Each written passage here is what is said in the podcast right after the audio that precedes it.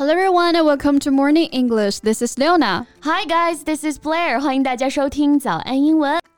我最近刷视频啊，第一次看到我们这长沙街头也有所谓的乞讨客了啊。A man and his daughter stand on the street with a sign reading Please help me with my trip around the world in Chinese. 啊，是不是还卖所谓他们旅行拍的一个明信片 Exactly. But all those photos look like they were downloaded from the internet. 没错，就都跟电脑屏保似的啊 Right. 白人来亚洲乞讨式旅游啊，似乎之前就是一股风潮了。 yes, typically Southeast and South Asian destinations like Thailand, India, and Indonesia have been the hotspots for them. 疫情之前啊，东南亚和东亚各个国家与地区呢是这些人所选择的一个热门景点。 To be honest, if I haven't learned about it, I would buy their postcards and help them to keep traveling. Right. 我一定啊会觉得说他们应该是遇上了大麻烦了，而且又身在异乡嘛，那自己肯定要尽一些地主之谊，帮助他们渡过难关。而且像你刚刚说的啊， 有的还带着自己的孩子啊，那就更容易引起同情了。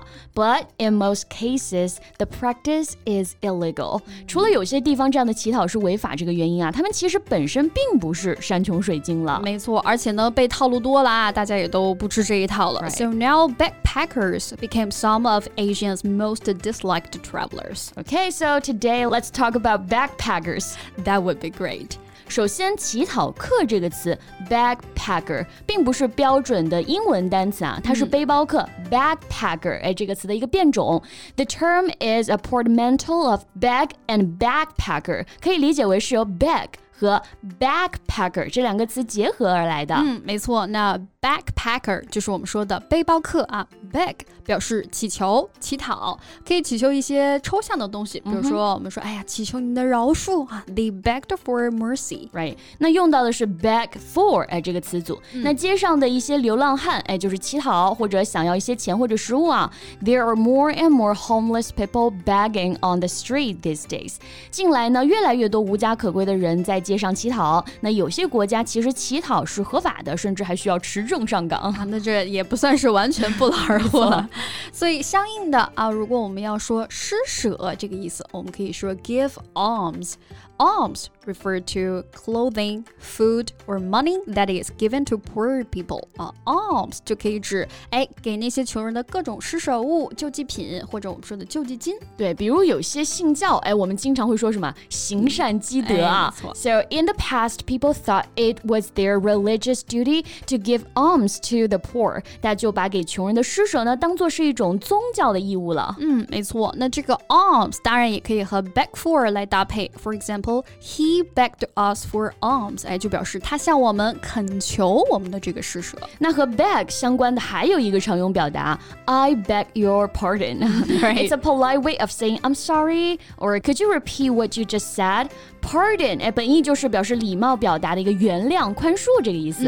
但是呢，这句话一定一定要注意使用的这个语境和语气哈，因为在生气的时候，你想想看，你再说一遍，哎，是不是就还有种有种你再说一遍的这种 愤怒的感觉了？Right，那比较容易被误解的还有一个词组啊，like go begging 啊，可不是去乞讨的意思啊，而表示无人问津、没人关心或者欣赏的这种感觉。没错，那就比如现在我们都信息时代啊，很多这种旧书店，哎，其实就是因为无人问津而关门了。So there are many excellent books in the library just going begging 啊，很多的好书也都没人要了。那你很有可能会在那些乞讨客的摊摊子上看到一些本无人问津的小东西啊，就是这种小摊儿啊，进价可能也比较便宜。True. Actually, begpackers can be divided into three categories: those who busk, those who sell something, and those who simply ask for money without offering anything in return. Mm. 嗯，一般的乞讨客可以分为这么三类啊：卖艺的、卖小东西的，还有就是直接乞讨的。没错，那现在街头卖艺其实也不算少，我们有直播嘛，还有街头直播卖艺的，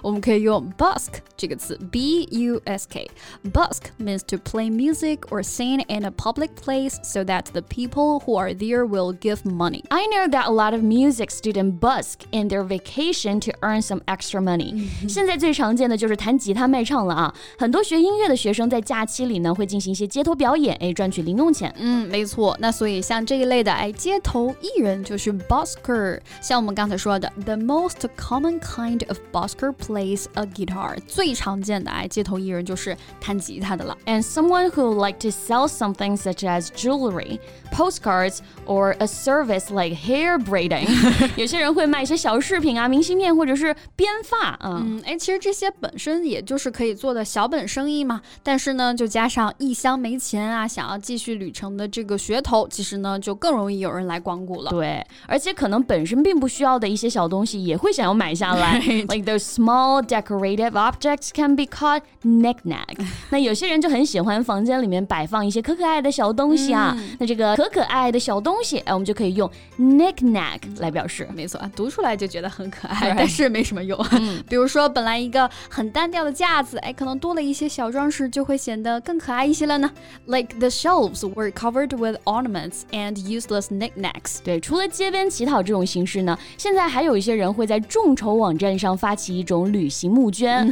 Like people use crowdfunding websites to ask for donations for them to go on voyage。啊，就比如说我们说的水滴筹啊这种捐款。So crowdfund 也是互联网时代的产物啊。这里的 crowd 表示人群，fund 做动词呢，它就表示资助、提供资金嘛。所以这里的 crowdfund 就指的是网上募捐，哎，众筹的这个意思。对，众筹传播范围广，积少成多。Some social enterprises will actively choose to crowdfund rather than go to a bank。一些社会企业呢会主动选择众筹，而不是去找银行。没错，那种啊，很多，比如说病重的，哎，通过众筹的方式，我还愿意去帮助一下。嗯，但是这种众筹旅游的，我可是不会捐。Like these young people don't seem to be in dire need. Some of them own expensive equipment. 那些卖唱的啊，他们用的设备可还不便宜呢。Exactly.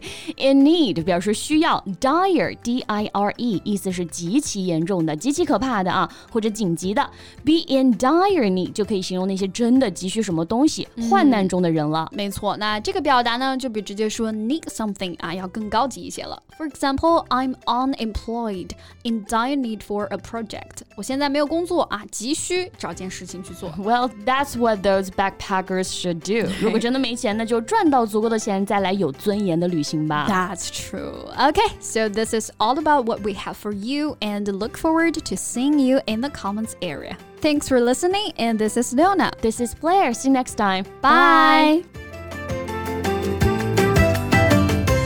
This podcast is from Morning English. 学口语就来早安英文。